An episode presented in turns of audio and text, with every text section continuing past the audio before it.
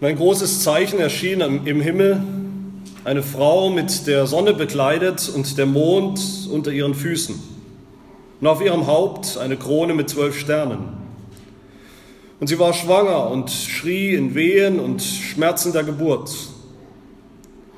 Und es erschien ein anderes Zeichen im Himmel, siehe ein großer feuerroter Drache, der hatte sieben Köpfe und zehn Hörner und auf seinen Köpfen sieben Kronen. Und sein Schwanz zog den dritten Teil der Sterne des Himmels nach sich und warf sie auf die Erde.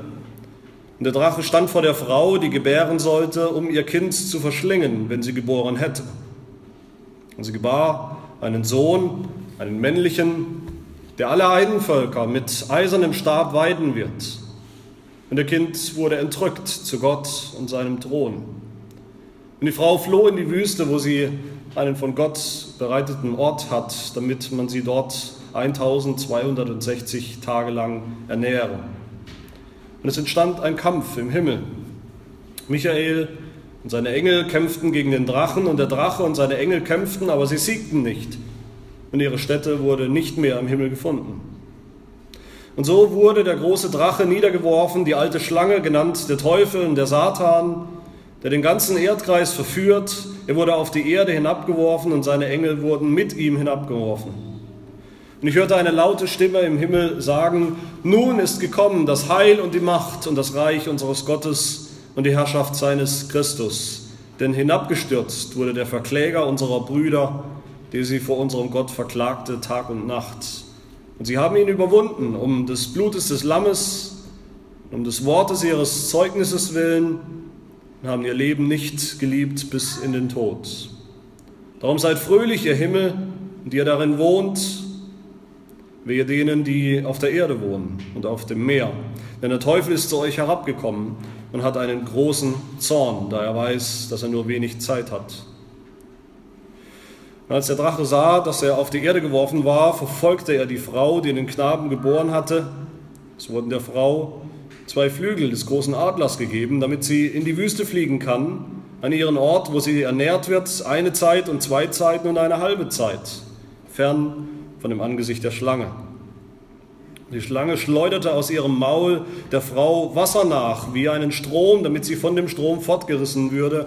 Und die Erde half der Frau, und die Erde tat ihren Mund auf und verschlang den Strom, den der Drache aus seinem Maul geschleudert hatte. Und der Drache wurde zornig über die Frau und ging hin, um Krieg zu führen mit den übrigen von ihrem Samen, welche die Gebote Gottes befolgen und das Zeugnis Jesu Christi haben. Soweit die Lesung. Was für ein Text. Ich weiß nicht, ob ihr zu, den, zu dem Teil der Bevölkerung und der Fernseh- und Filmschauer gehört, die gerne mal auch mal einen Kriegsfilm sich anschauen im, im Kino oder, oder sonst in anderen Medien. Vielleicht gehört er auch zu den wenigen, denen das zuwider ist, die, die vielleicht sogar sagen, dass, dass man das gar nicht darf. Kriegsfilme, die verherrlichen Gewalt, sagen ja manche, die stiften uns an zu mehr Gewalt. Ich denke, da ist natürlich was dran, das kann schon so sein, aber insgesamt ist es doch so, dass ein Großteil der Menschen, wenn man mal nachfragt. Ein Großteil äh, gerne hin und wieder mal so einen Kriegsfilm sich anschaut und auch gefesselt wird auf eine Art und Weise, obwohl natürlich diese Filme düster sind und brutal sind. Und natürlich machen wir es uns zu einfach, wenn wir sagen, ja, alle, die Kriegsfilme schauen, sind Sadisten und, und, und brutalos und gewaltverherrlichende Menschen. Ich denke nicht. Auch wenn Krieg schlimm ist, und das wissen wir alle, ich denke, wir werden doch, viele von uns, angezogen, seltsam angezogen vom, vom Drama des Krieges. Warum? Weil wir vielleicht instinktiv wissen, dass das irgendetwas zu tun hat mit unserem Leben, mit der Realität, in der wir leben. Einer, der sich auch mit der Frage beschäftigt hat, warum Kriegsfilme so ungebrochen beliebt sind, der hat gesagt, wir, lieben vor allem die Gewissheit im Kriegsfilm. Die Gewissheit, dass das Gute am Ende gewinnt und triumphiert über das Böse. Zumindest ist das das Strickmuster von vielen Kriegsfilmen. Nicht allen, aber von vielen. Gott sei Dank ist unser Leben nicht ständig geprägt von tatsächlichem Krieg. Gott sei Dank haben wir schon lange Frieden in unserem Land, Frieden von tatsächlichem militärischem Krieg, aber doch wissen wir und werden wir hier durch diesen Text erinnert, dass da trotzdem ein, ein Krieg tobt, nämlich ein geistlicher Krieg, dass Krieg ein Spiegelbild ist des Lebens von Christen. Und nicht von einigen, die es besonders schwer haben, sondern Krieg ist ein biblisches Bild für das christliche Leben insgesamt, von uns allen.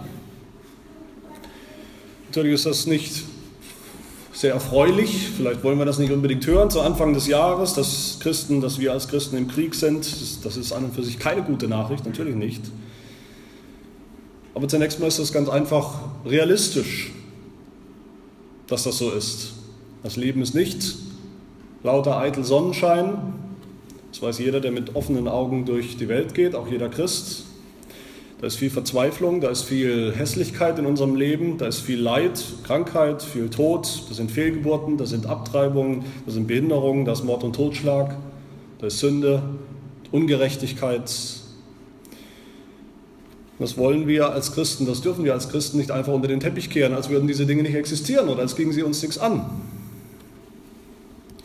Wenn wir das tun, dann verlieren wir unsere Glaubwürdigkeit, dann leiden wir unter Realitätsverlust.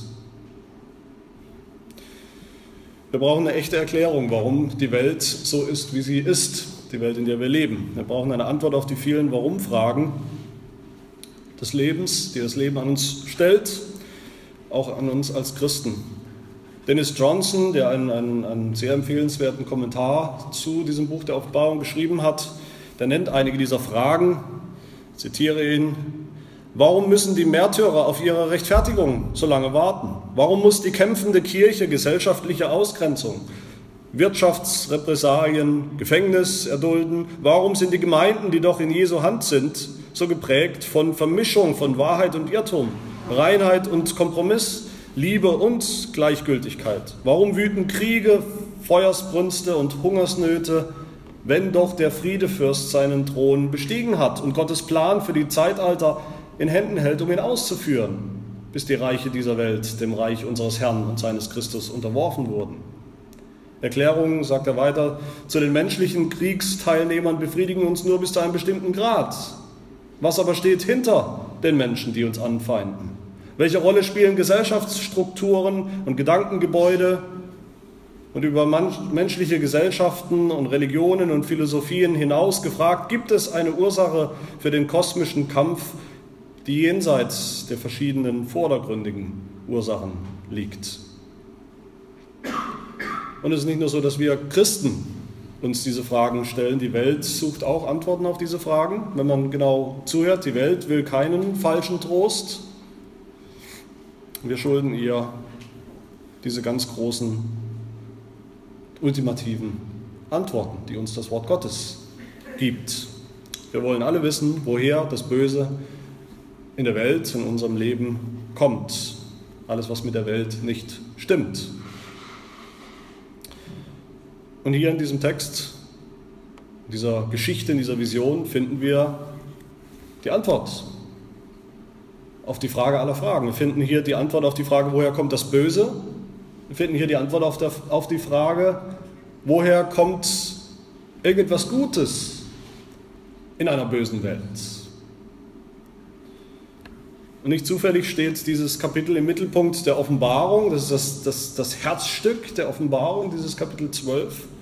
Im Mittelpunkt der Geschichte der Offenbarung Gottes steht ein großer, ein kosmischer Krieg. Das ist das Gesamtbild, um das es am Ende geht. Und wir sind involviert, wir sind mittendrin. Und wie dieser Krieg ausgeht, das entscheidet über, über den Ausgang der Geschichte, das entscheidet über den Ausgang unseres Lebens.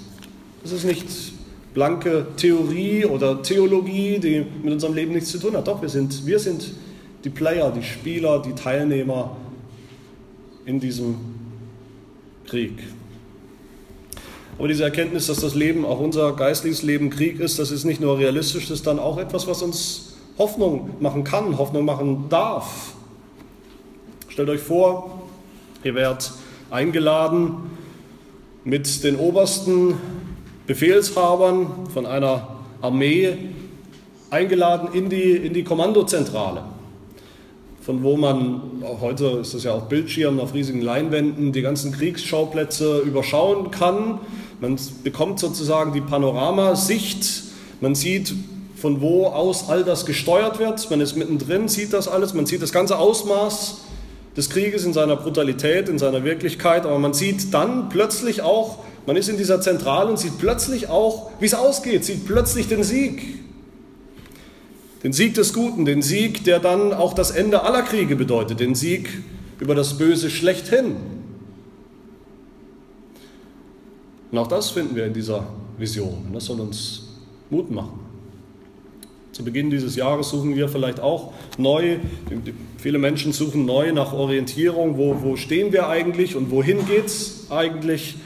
Wir kommen gerade von Weihnachten her, Weihnachts, schöne Weihnachtszeit, haben wir viel gehört, uns wurden erinnert an die Geburt Jesu, die Geburt eines Kindes, eines Sohnes. Wir haben gehört und gefeiert, wie es in Jesaja 9 heißt: Ein Kind ist uns geboren, ein Sohn ist uns gegeben und die Herrschaft ruht auf seiner Schulter. Er ist der Friedefürst. Aber damit ist eben noch, nicht, noch längst nicht alles in Butter. Es ist nicht alles Friede, Freude, Eierkuchen in der Welt, auch 2000 Jahre später ist das nicht so. Es herrscht Krieg und hier in diesem Text wird uns ein Krieg, der Krieg schlechthin beschrieben von zwei unterschiedlichen Perspektiven. Zuerst von einer irdischen, von der irdischen Perspektive, wie es auf der Erde aussieht, und dann von der himmlischen Perspektive. Also Krieg auf Erden und dann Krieg im Himmel. Und dann sehen wir zuletzt auch, wie dieser Krieg ausgeht im Himmel und dann auf der Erde. Zunächst zu dem Krieg auf der Erde. Die erste Beschreibung von diesem Krieg, wie es auf der Erde aussieht, das finden wir in den ersten Versen gleich. Johannes sieht in dieser Vision drei Gestalten. Eine Frau, einen Drachen und das Kind der Frau. Wer sind diese Wesen, worum geht es? Wer kämpft hier eigentlich gegen wen? Das ist zunächst die Frau. Wer ist diese Frau? Sie ist die Mutter des Messias. Sie ist schwanger, heißt es, und sie bringt einen Sohn zur Welt. Und der Sohn, den sie zur Welt bringt, das wird hervorgehoben, dass er ein männlicher Nachkomme sein wird, ein männlicher, ein Sohn, was immer wieder den Messias beschreibt in der Heiligen Schrift. Und es wird gesagt, dass der wenn er geboren wird, in Vers 5, er wird alle Heidenvölker mit eisernem Stab weiden. Das ist ein Zitat aus Psalm 2, da ist die Rede vom Gesalbten. Psalm 2 im zweiten Vers, die Könige der Erde lehnen sich auf und die Fürsten verabreden sich gegen den Herrn und seinen Gesalbten. Das ist auch ein Krieg, ein Krieg gegen den Gesalbten. Und der Gesalbte, das ist nichts anderes im Hebräischen als der Messias. Daher bekommen wir diesen Begriff der Messias. Es geht um den Messias. Wenn er kommt, wird er die Heidenvölker mit eisernem Zepter weiden oder zerschmettern im Gericht.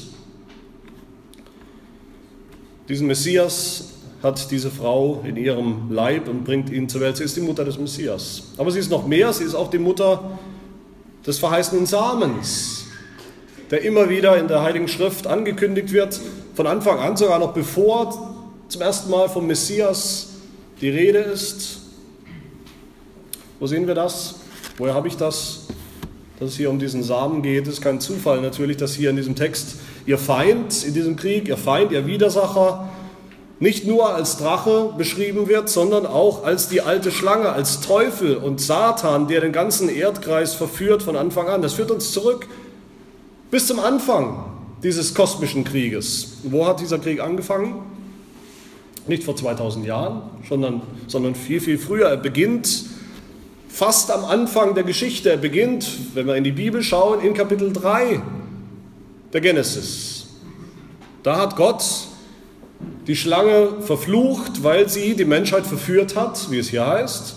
Genesis 3, Vers 14, da sprach Gott, der Herr zur Schlange, weil du dies getan hast, so sollst du verflucht sein, mehr als alles Vieh und mehr als alle Tiere des Feldes. Aber da hat Gott nicht nur die Schlange verflucht, sondern Gott hat da eine, eine definitive Feindschaft gesetzt und festgestellt zwischen der Frau und der Schlange. Genesis 3,15. Und ich will Feindschaft setzen, spricht Gott, zwischen dir und der Frau, zwischen deinem Samen, dem Samen der Schlange, und ihrem Samen. Er wird dir den Kopf zertreten und du wirst ihn in die Ferse stechen.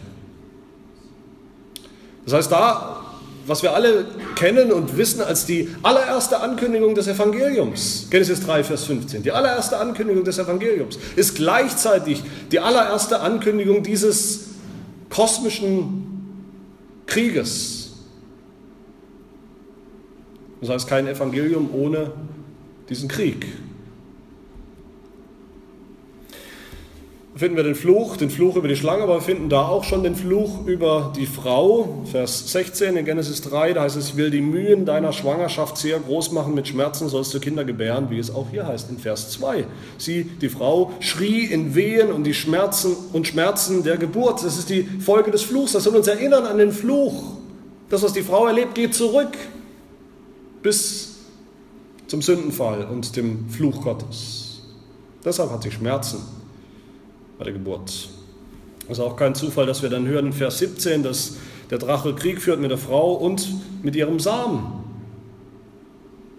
Dem Samen, den Gott schon von Anfang, der, Anfang an der, der Geschichte, der Heilsgeschichte angekündigt hat.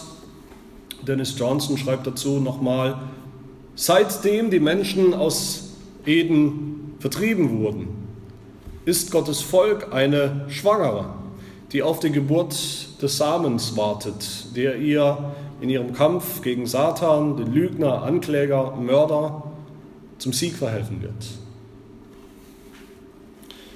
Die Frau ist auch die Mutter des Samens.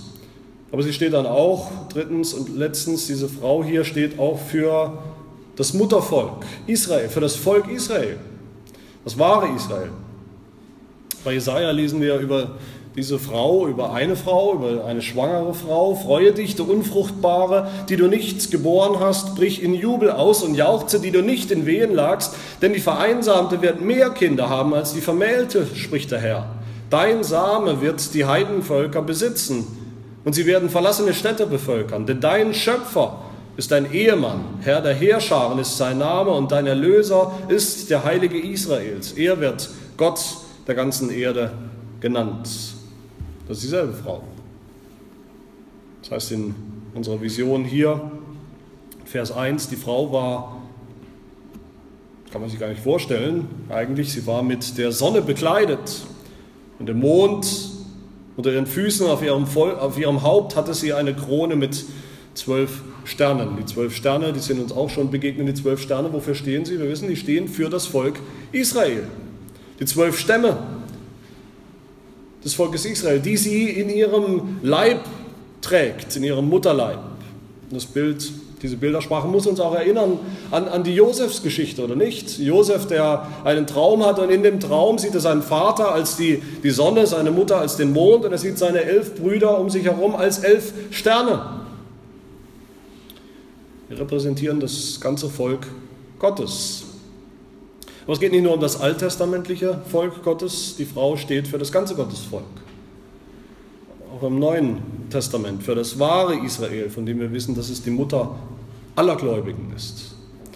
Sie steht für die 144.000, die zwölf mal 12.000, deren Namen geschrieben stehen, wie es in der Offenbarung heißt, Kapitel 21, deren Namen geschrieben stehen an den zwölf Toren der großen Stadt des himmlischen Jerusalems. Das heißt, die Frau steht für die Kirche Jesu Christi zu allen Zeiten. Und was die Frau in ihrem Bauch trägt, das Kind, der männliche Sohn, das ist deshalb niemand Geringeres als der Messias Jesus Christus, als der Same, der von Anfang an verheißen war, als das wahre Israel. Und dann ist da noch der Drache, der wird beschrieben als, als ein, ein, ein Wesen voller, voller Klugheit, ein kluges Wesen mit sieben Köpfen, das symbolisiert seine Klugheit, mit zehn Hörnern. Hörner sind Symbole seiner, seiner Kraft, seiner militärischen Kraft und Macht. Vers 4, sein Schwanz zog den dritten Teil der Sterne des Himmels nach sich und warf sie auf die Erde. Und der Drache stand vor der Frau, die gebären sollte, um ihr Kind zu verschlingen, wenn sie geboren hätte.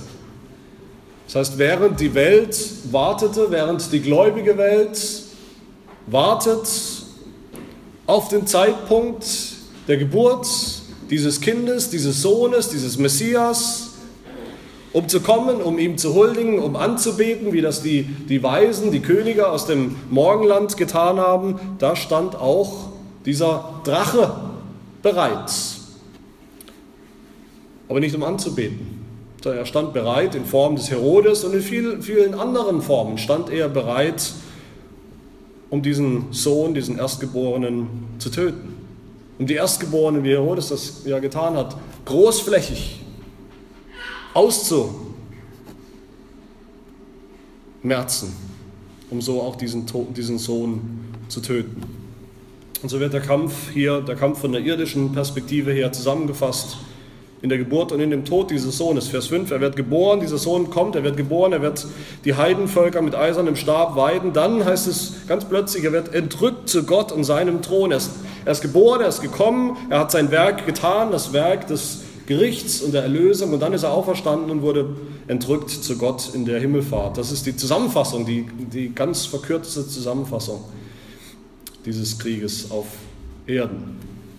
Und dann sehen wir, weil der Drache nicht zum Ziel kommt, weil dieser Satan die Geburt dieses Kindes nicht verhindern konnte, die Geburt des Samens. Deshalb kommt es so, wie es kommen muss. Deshalb wird er diesen Samen in die Ferse stechen. Deshalb stellt er der Frau nach, er treibt diese Frau in die Wüste, wo sie sich 1260 Tage lang versteckt hält. Ich denke, das ist die erste wichtige, fundamentale Erkenntnis für uns heute, für Christen, für die Gemeinde. Dafür, dass es die Gemeinde, das Volk Gottes, das wahre Israel heute trotz allem immer noch so schwer hat auf der Erde, weil der Satan das Kommen des Samens, die Geburt des Messias nicht verhindern konnte. Er konnte ihn zwar töten, aber er konnte ihn nicht endgültig auslöschen. Im Gegenteil, er war ihm unterlegen. Deshalb hat er der Frau den totalen Krieg erklärt. Das war damals eine greifbare Wirklichkeit für die Gemeinde Jesu, für die dieses Buch der Offenbarung geschrieben hat. In der damaligen Zeit, die ersten Christen, die wurden so verfolgt, die wurden buchstäblich in die Wüste getrieben. Und das ist bis heute eine Realität, die wir kennen, wie gesagt, wenn wir als Christen mit offenen Augen durch die Welt gehen, dass Christen marginalisiert werden, dass Christen im besten Fall vielleicht belächelt werden, im schlimmsten Fall verfolgt werden, wie es in vielen Ländern dieser Welt der Fall ist. Dass die Existenz der Gemeinde Jesu in dieser Zeit immer noch, vielleicht mehr als je zuvor, eine Existenz ist in der Wüste und nicht im blühenden Paradies. Wir haben es jeden Tag unseres Lebens als Christen, haben wir es mit einem Beleidigten, mit einem Verletzten, mit einem wütenden Drachen zu tun, der gegen uns, der gegen die Gemeinde Gottes anschnaubt, mit aller Kraft, die er noch hat in der, in der Zeit, die ihm noch bleibt. Aber dann hören wir zweitens hier von dieser anderen Perspektive, vom Krieg im Himmel. Wie kann das sein? Fragt ihr euch vielleicht, wie, wie kann das überhaupt sein? Wie kann es überhaupt Krieg im, im Himmel geben? Der Himmel, ist der Himmel nicht gerade der Ort, wo alles, wo alles in Ordnung ist? Wo es dann eitel Sonnenschein gibt, wenn es schon nicht die Erde ist? Ich denke, wir haben oft eine sehr romantische Vorstellung vom Himmel, auch eine sehr statische Vorstellung vom Himmel. Aber hier sehen wir, wortwörtlich heißt es hier, auch im Himmel herrscht Krieg zunächst. Krieg. Vers 7, es entstand ein Kampf, wörtlich ein Krieg im Himmel. Michael und seine Engel kämpften gegen den Drachen. Und wer sind hier die Parteien, wer sind hier die Feinde in diesem Krieg? Das ist zuerst Michael, der in der Bibel beschrieben wird als ein Erzengel. Erzengel übrigens hat nichts mit Erz, mit Eisenerz zu tun, sondern der Erzengel, die Erzengel, das sind die obersten, die Anführer, die obersten Engel gibt in der Literatur, das habt ihr bestimmt auch schon gesehen, Literatur, in der Kunst, überall Darstellungen von diesen Erzengeln, Gabriel und, und Michael zum Beispiel, als, als fantastische Wesen, Vorstellungen, die sich oft dann auch verselbstständigt haben und nichts mehr mit dem zu tun haben, was wir in der Bibel wirklich finden über diese Wesen. Was wissen wir über ihn? Er begegnet uns auch im Alten Testament, im Buch Daniel, als Helfer des Menschensohns. Daniel 10, er kämpft für das Volk Israel im Himmel. Daniel 12, er ist ein großer Streiter für das Volk Israel. Daniel 12, Vers 1. Zu jener Zeit wird sich der große Fürst Michael erheben, der für die Kinder deines Volkes einsteht. Denn es wird eine Zeit der Drangsal sein. Es beschreibt dieselbe Zeit wie hier. Wir haben es immer wieder gesehen, die Parallelen zu Daniel 10 und Daniel 12 in der Offenbarung hier. Es wird eine Zeit der Drangsal sein, wie es noch keine gab, seitdem es Völker gibt, bis zu dieser Zeit. Aber zu jener Zeit wird dein Volk gerettet werden. Und da, daran hat der Michael, der Erzengel, seinen Beitrag. Im Judasbrief wird er erwähnt als einer, der mit dem Teufel kämpft, mit dem Teufel streitet, Judas 9. Er repräsentiert das Volk der Gläubigen im Himmel. Ich denke, wir können sagen, er repräsentiert den Sohn, den Messias, der geboren ist den Messias, der kämpft auf der Erde, gekämpft hat, als er hier war auf der Erde gegen den Drachen, den repräsentiert Michael im Himmel. Deshalb heißt er auch Michael. Michael ist natürlich auch hebräisch und es bedeutet, wer ist wie Gott? Michael ist wie Gott. Er hat göttliche Eigenschaften. Und während der Menschensohn auf der Erde kämpft, hilft ihm sozusagen im Himmel in dieser anderen Perspektive Michael und führt auch Krieg, denselben Krieg. Er führt den Krieg im Himmel. Und dann sehen wir auch hier den Drachen als seinen Gegenspieler, der kämpft mit seinen ganzen Engeln, mit seinen bösen Engeln, kämpft er gegen Michael und er kämpft gegen die Heiligen im Himmel. Und wir wollen es ernst nehmen. Wenn wir das ernst nehmen, dann bedeutet das, der Drache, die Schlange, der Satan, wie auch immer wir ihn nennen, der war ursprünglich im Himmel. Er war ursprünglich ein Geschöpf, wie alle anderen Geschöpfe Gottes. Er war ursprünglich ein gutes Geschöpf Gottes. Gut geschaffen, wie alles andere gut war, was Gott geschaffen hat. Er ist im Himmel von Anfang an, aber er ist nicht gut geblieben. Er ist nicht heilig geblieben, er ist nicht aufrecht geblieben, sondern er ist aus irgendeinem für uns unergründlichen, unerfindlichen Grund, die Bibel sagt nicht warum und wie das passiert ist, aber sie sagt, dass es passiert ist, dass er böse und falsch und ungerecht geworden ist. Er und seine Engel sind gefallen, zu gefallenen Engeln geworden. Und so wurde Satan dann, hat er eine neue Rolle eingenommen im Himmel. Er wurde nämlich zum Ankläger, zum Verkläger der Heiligen, der Brüder, wie es hier auch heißt. Und wir kennen das aus einer Geschichte, denke ich, alle, nämlich aus der Hiobsgeschichte.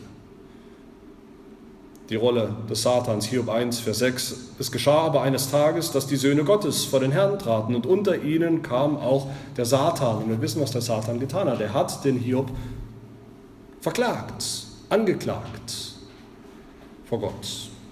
Er wollte ihn zerstören und vernichten. Über Jahrhunderte, über Jahrtausende hat der Satan die Heiligen, die Brüder, wie es hier heißt, verklagt im Himmel. Und dieser Krieg im Himmel, von dem wir hier hören, zwischen Michael und dem Drachen, das ist derselbe Krieg, der auf Erden tobt, von dem wir gerade gehört haben, zwischen dem Drachen und der Frau und ihrem Samen. Wie gesagt, während der Messias kam, und bekämpft wurde vom Satan, vom Drachen auf der Erde, während das wahre Israel kämpft, bis heute noch kämpft, kämpft Michael, der, der ist wie Gott, kämpft gegen den Drachen, der im Himmel ist.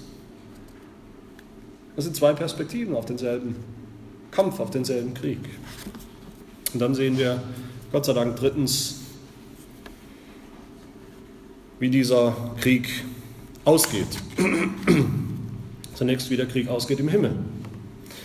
Da ist der Drache zunächst noch im Himmel. Der Drache ist da. Er ist sowas wie ein Fremdkörper im Himmel. Was hat er im Himmel zu suchen? Aber er ist noch da. Ein gefangener Engel, der dort eigentlich nichts zu suchen hat. Aber Gott hat ihn anscheinend dort geduldet.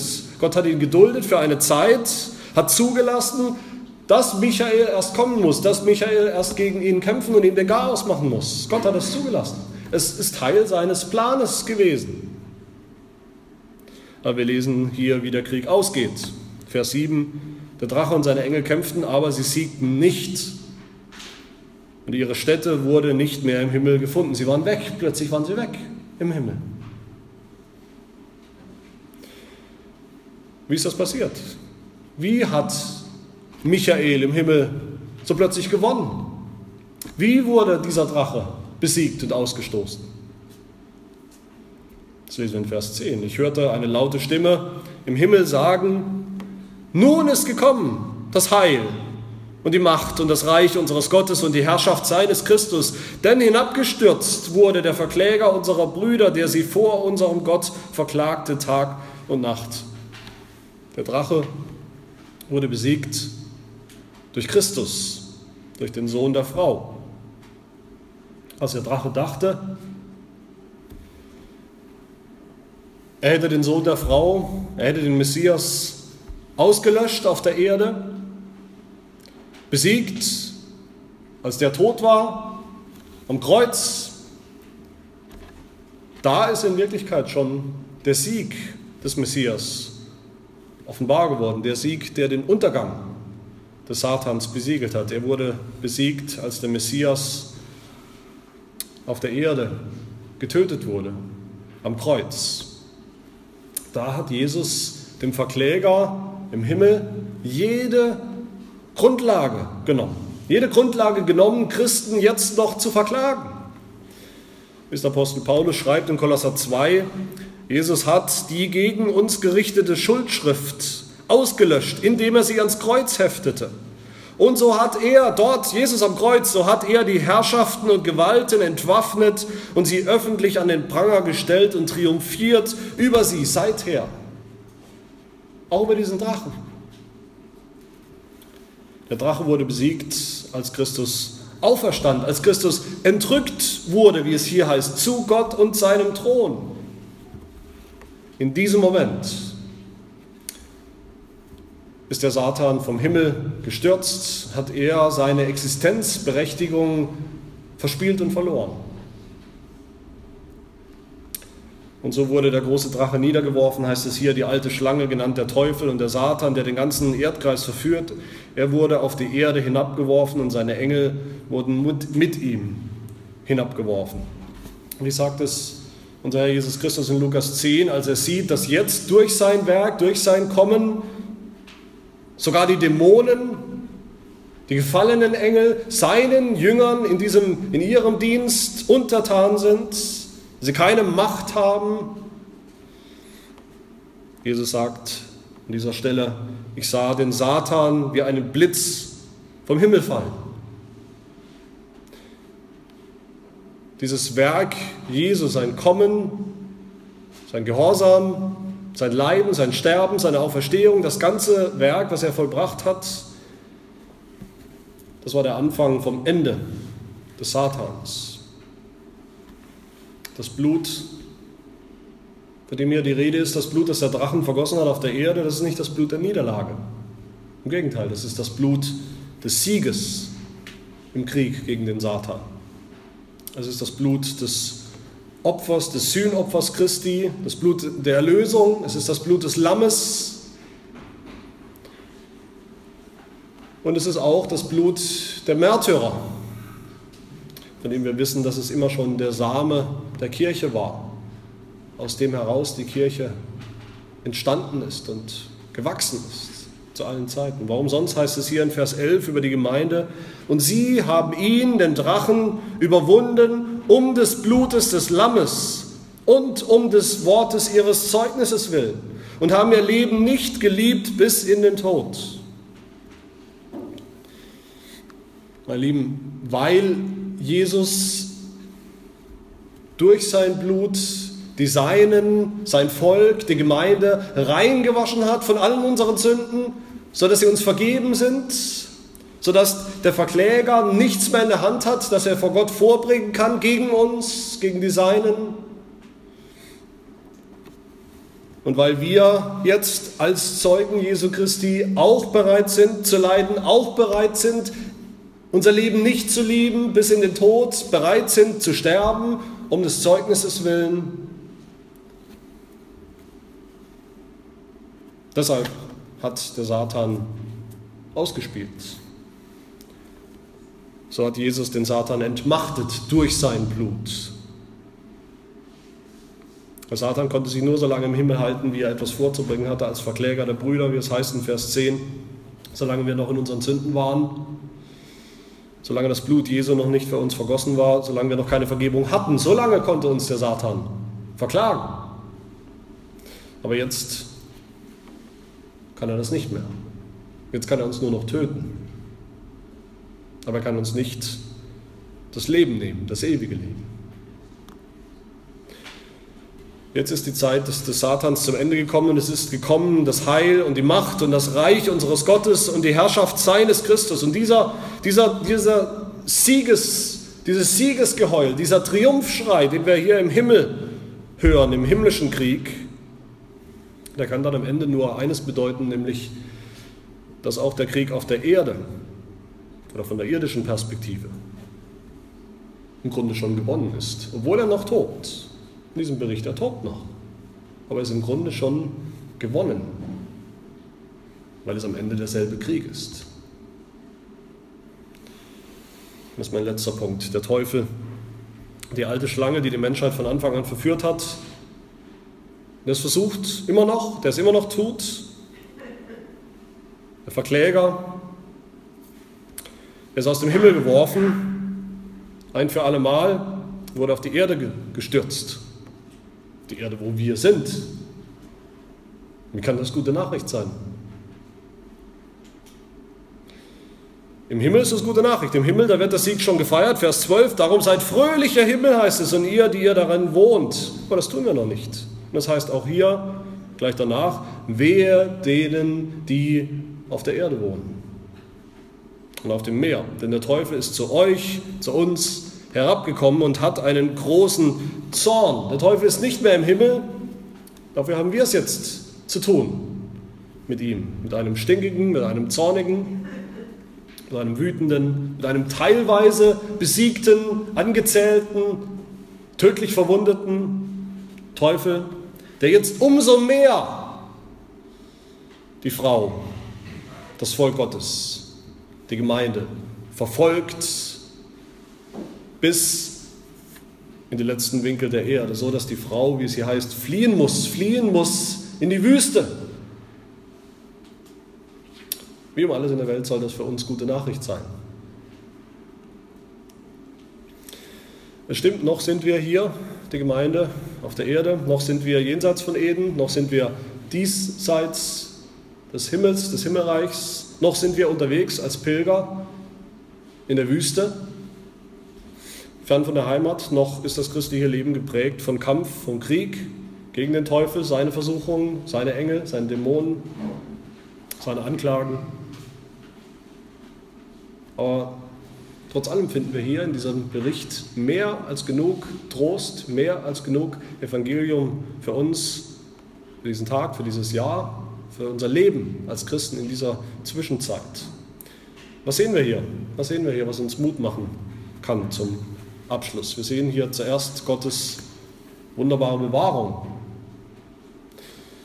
Mitten in diesem Krieg, den wir noch zu kämpfen haben, einem sehr realistischen Krieg, einem Krieg, der uns allen noch zusetzt, der uns allen noch wehtut. Vers 14 heißt es nämlich, es wurden der Frau, Volk Gottes, dem wahren Israel, der Gemeinde, zwei Flügel des großen Adlers gegeben, damit sie in die Wüste fliegen kann, an ihren Ort, wo sie ernährt wird, eine Zeit und zwei Zeiten und eine halbe Zeit, fern von dem Angesicht der Schlange. Was für ein wunderbares Bild. Was für ein wunderbares Bild für uns, für die Gemeinde in diesem neuen Jahr. Gott bewahrt uns, seine Gemeinde, mitten in diesem Krieg, mitten in der Wüste mitten auf unserer Wüstenwanderung, mitten in unserer Pilgerschaft in dieser gefallenen Welt, wie er das schon immer getan hat.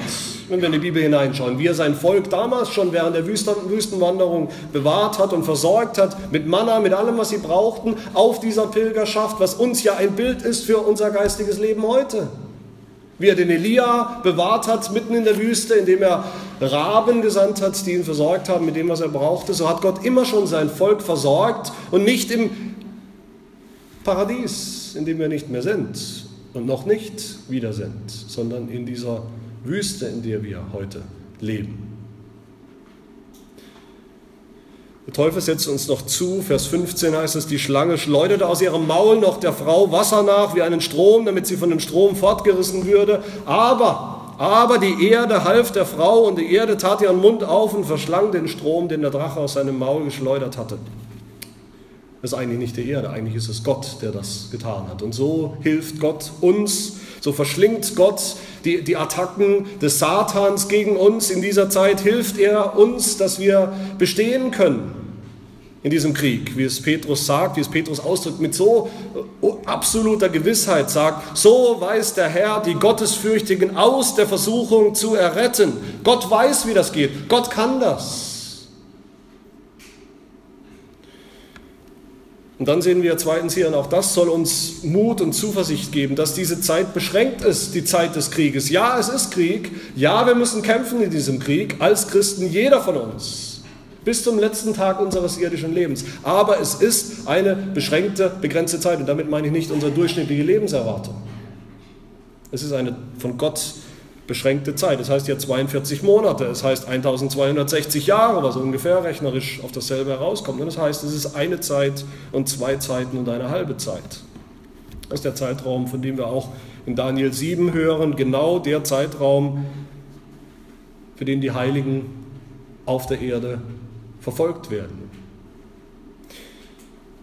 Das ist eine begrenzte Zeit eine von Gott festgelegte Zeit, eine Zeit, die gerade so lang ist, dass wir, die Gemeinde, sie ertragen und überstehen können.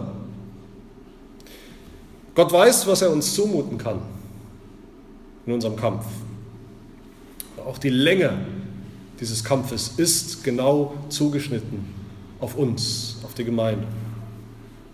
Markus 13 spricht Jesus selbst, und wenn der Herr die Tage nicht verkürzt hätte, die Tage der Bedrängnis, so würde kein Mensch gerettet werden. Aber um der Auserwählten willen, die er erwählt hat, hat er die Tage verkürzt. Gott hat das getan. Er hat die Tage so verkürzt auf eine Zeit und zwei Zeiten und eine halbe Zeit, so dass wir den Kampf ertragen und überstehen können. Er hat die Zeit begrenzt, auch die der Teufel noch wirken kann auf der Erde. Das heißt, der Teufel ist zu euch herabgekommen und hat einen großen Zorn. Und warum? Vers 12, warum ist er so zornig? Weil er weiß, dass er nur wenig Zeit hat. Er weiß das, er gibt das nicht zu, aber er weiß das. Und wir wissen es. Bald ist es vorbei. Römer 16, wie es Paulus sagt, der Gott des Friedens wird in kurzem zu einem festgelegten Zeitpunkt in kurzem den Satan unter euren Füßen zermalmen. Dann ist aus und vorbei.